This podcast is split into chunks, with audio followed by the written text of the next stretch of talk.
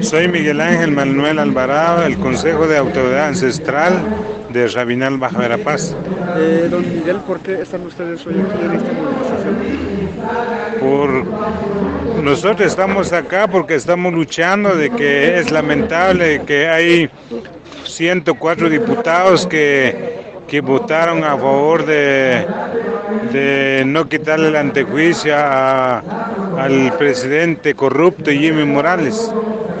¿Cuántas personas están participando en esta movilización de las autoridades ancestrales? Aproximadamente vinimos 50 autoridades ancestrales ¿Solo mayachi. por esta vertiente o también en el otro? Eh, los otros, el otro grupo, pues vienen las autoridades de, de Sololá, de, de los 48 cantones y de, los hermanos de Occidente. Muchas gracias.